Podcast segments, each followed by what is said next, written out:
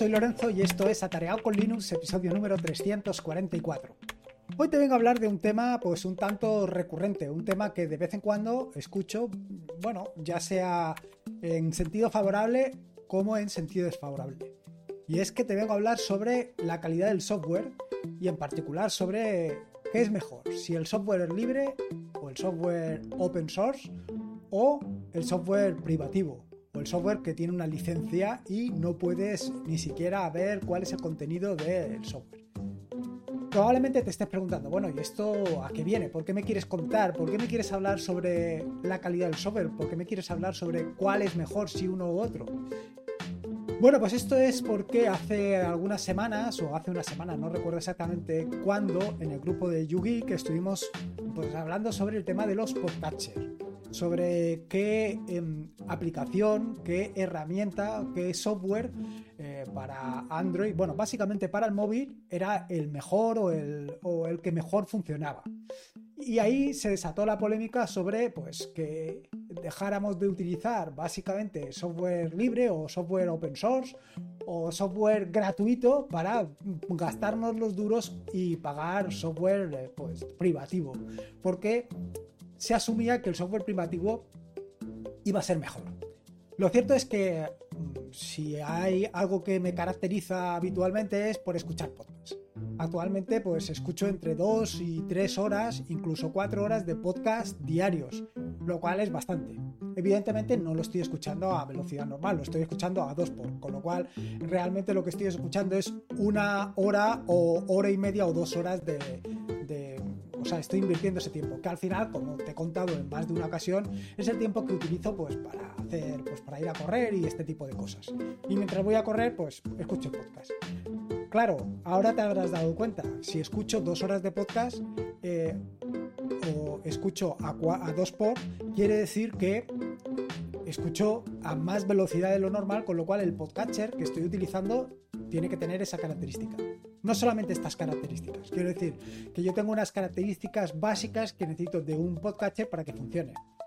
Algunas son características fundamentales, como por ejemplo el que te acabo de decir, el tema de la velocidad. Necesito un podcatcher que pueda ir a una velocidad eh, o aumentar la velocidad de reproducción. Pero no solamente necesito esto, no solamente necesito que reproduzca todos los podcasts a más velocidad, también necesito que sea selectivo, es decir, en función del podcast que esté escuchando, pues necesito que vaya a más velocidad o menos. ¿Cómo? Sí, te explico. Eh, actualmente estoy escuchando aproximadamente pues un 50% en, en español, un 50% en castellano y un 50% en inglés.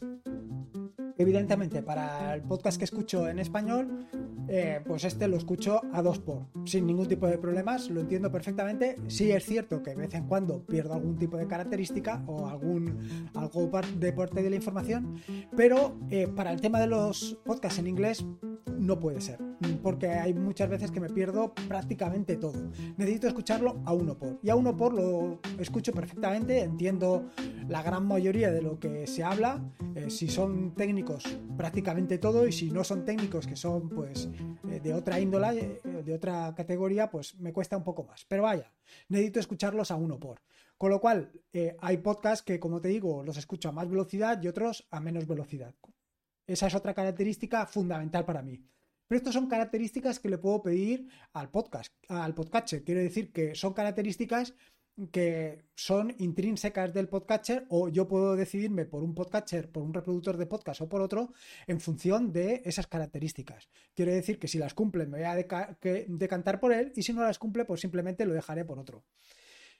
Esto eh, evidentemente te puedes hacer una idea que he probado una gran cantidad de podcasts, de podcatcher, de reproductores de podcast, muchos. Eh, no solamente los he probado gratuitos, por supuesto, sino que también los he probado de pago. Y no solamente eh, los he probado de pago, quiero decir, no he probado solamente eh, la, la, versión gratuita, la versión freemium de un reproductor de podcast, sino que he pagado por algunos de ellos. No por todos, pero sí por aquellos que aparentemente cumplían las condiciones. Dicho esto, ¿En qué situación me encuentro ahora? Pues me encuentro prácticamente en la misma situación con la que empecé. Es decir, yo empecé con AntenaPod. AntenaPod eh, en algún momento sí que no ha cumplido todas las características, como por ejemplo, creo recordar que el tema de la velocidad no siempre la ha cumplido, o por lo menos al principio no lo cumplía, que tenías que ponerlo para todos, pero esto no lo recuerdo con certeza.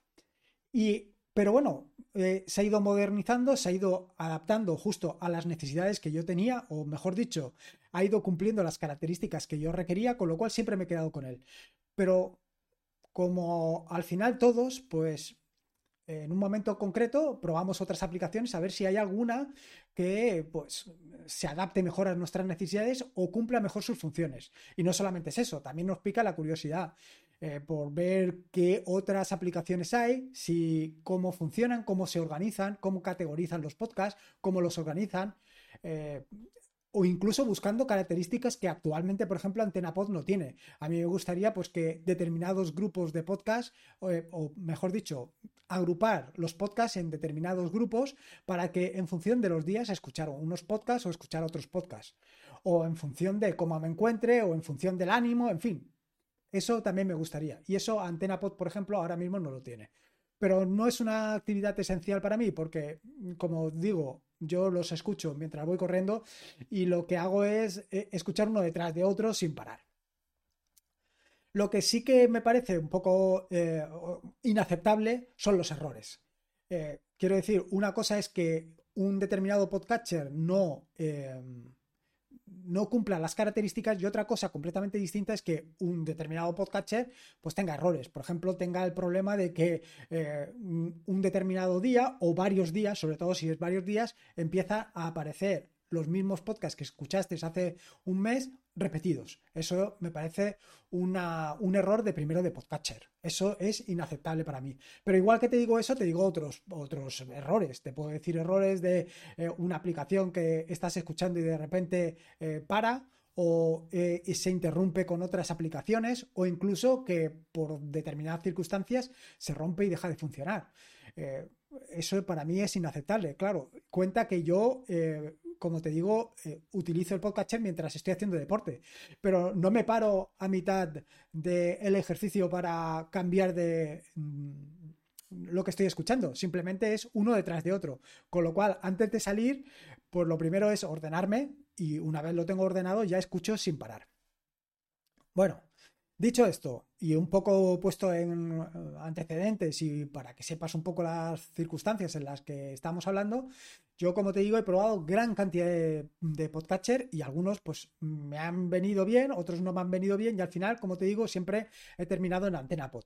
¿Por qué? Pues básicamente por lo que te he comentado anteriormente, porque se ciñe o cumple escrupulosamente las características que hoy en día le estoy pidiendo. De los otros, pues tanto los de pago como los de no pago, o bien porque no cumplen las características, o bien porque tienen errores, pues no me terminan de convencer. Y eso creo que es un condicionante que los tenemos todos. Quiero decir que tú en un momento determinado puede ser que cumplan tus características o puede ser que no las cumplan, o puede ser que por los errores que tiene a ti no te guste y ya está. Y por ahí eh, creo que todo lo tenemos claro. Eh, cada uno nos decantamos por unas aplicaciones, por unas herramientas, por un software, porque simplemente vemos que se adapta a nuestras necesidades.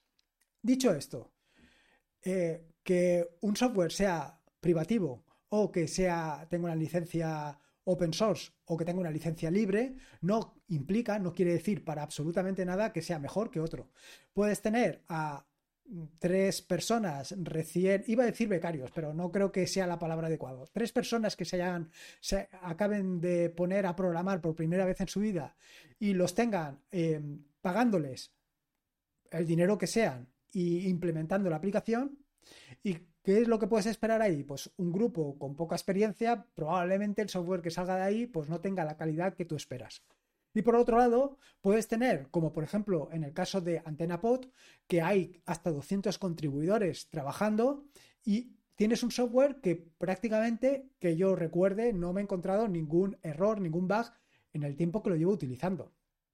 Y estamos comparando exactamente lo mismo. Estamos comparando un software, en este caso con una licencia privativa, bueno, el que sea, no, quiero particularizar para no menospreciar eh, ninguno, y un software que es open source con la ventaja que tiene para mí el open source, que cualquiera que quiera una determinada característica en esa aplicación, pues o bien la solicita y si hay algún desarrollador que quiera o le interese también esa característica, la va a desarrollar o incluso la puede desarrollar él y luego hacer un pull request para que forme parte también del software. Esta es la parte que enriquece realmente todo esto. Pero no solamente esto.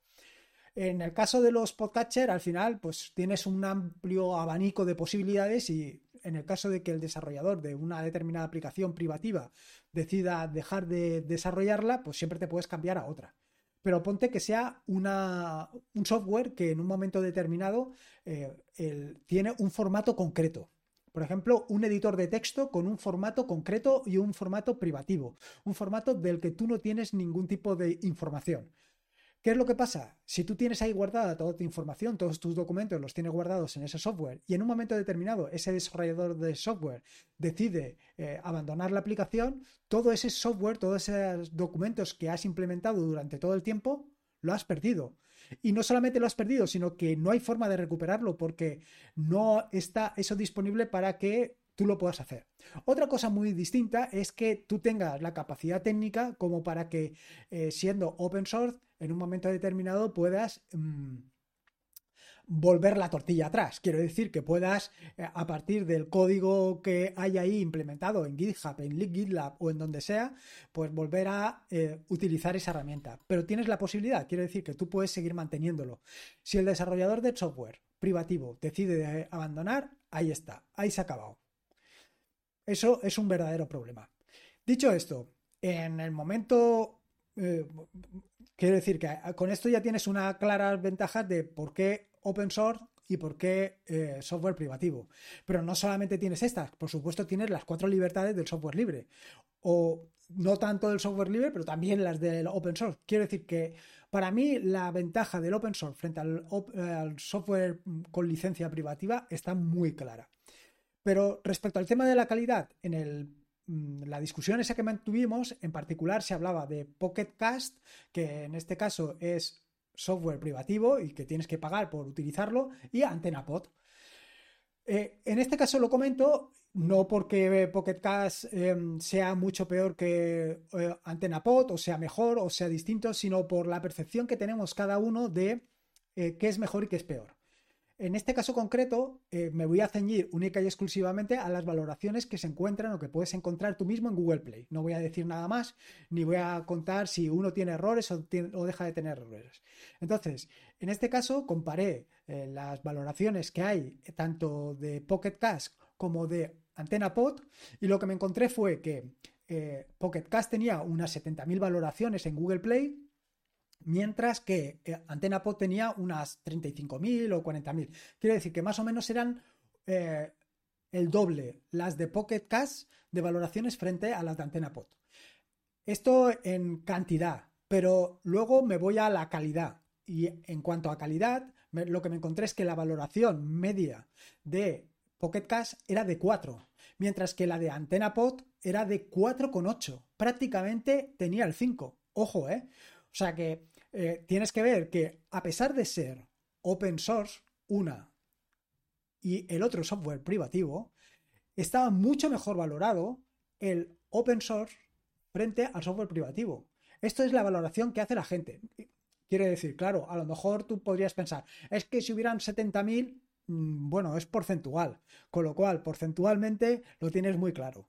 Si hubieran 70.000, probablemente los 70.000 seguiría siendo un 4,8 porque con esas cantidades ya es más que suficiente.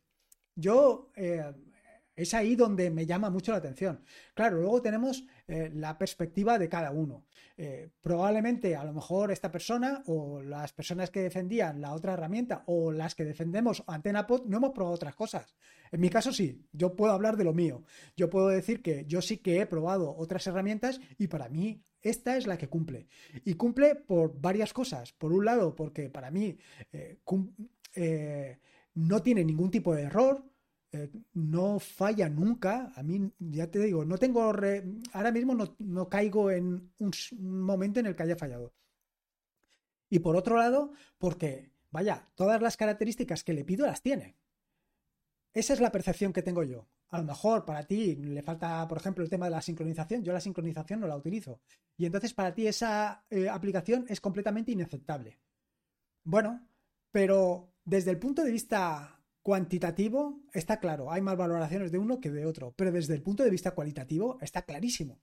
Por lo tanto, es que eh, decir que una herramienta por ser simplemente eh, software privativo, porque hay una empresa detrás pagando a los desarrolladores eh, la, aplicación es mejor, es un error, pero es un error muy claro. Y ahí tienes un ejemplo muy, muy evidente de lo que estamos hablando. Luego también, después de valorar todo esto, estuve eh, revisando qué valoraciones tenía este Pocket Cast en la Apple Store. Y lo que me llamó la atención no fue ni la puntuación ni nada por el estilo, que creo que tiene una puntuación muy similar a la de Google Play o peor. Quiero decir que era 3,8 o 4, no me, no me hagas caso con esto. Lo que me llamó la atención es que simplemente tenía mil valoraciones. Me llamó muchísimo la atención. Es que, claro, yo siempre he pensado que en el caso de AntenaPod, o perdona, en el caso de, Apple, eh, había mucha más, mm, como te digo, mucha más implicación de la gente que respecto em, al caso de Google Play. Y bueno, pues mm, parece que no. También esto es una percepción, ¿eh? Igual que te digo que hay mucha gente que tiene la percepción de que simplemente por ser software open source eh, o software libre va a ser de peor calidad y ya ves que no, ya ves que evidentemente no. Evidentemente no tiene nada que ver una cosa con la otra. Puedes tener unos eh, desarrolladores fenomenales detrás de un open source y unos desarrolladores más mediocres delante o detrás de un software eh, privativo. Lo que sí que tengo claro es que actualmente el modelo hacia el que tendemos es hacia el open source. Eso lo tengo clarísimo. Y eso lo puedes ver perfectamente en todas las compañías que poco a poco van tendiendo hacia ese modelo de negocio. Van hacia, hacia el open source. ¿Y por qué van hacia el open source? Te estarás preguntando. Pues porque ahí hay mucha gente que puede colaborar Em, por ejemplo, una de las características o una de las herramientas que últimamente ha tenido un boom espectacular es Visual Studio Code. Visual Studio Code, como sabes, tiene una parte que es software libre y otra, o bueno, o software semi-libre o open source, eso seguro, y otra parte que no es tan open source. Hay una parte que es, em, que es de pago em, o que es privativa más que de pago. En este sentido, que tengas una aplicación que sea eh, esa parte privativa, pues, ¿qué es? Pues a lo mejor el tema de eh, la forma de recolectar información, en fin, lo que sea, da lo mismo.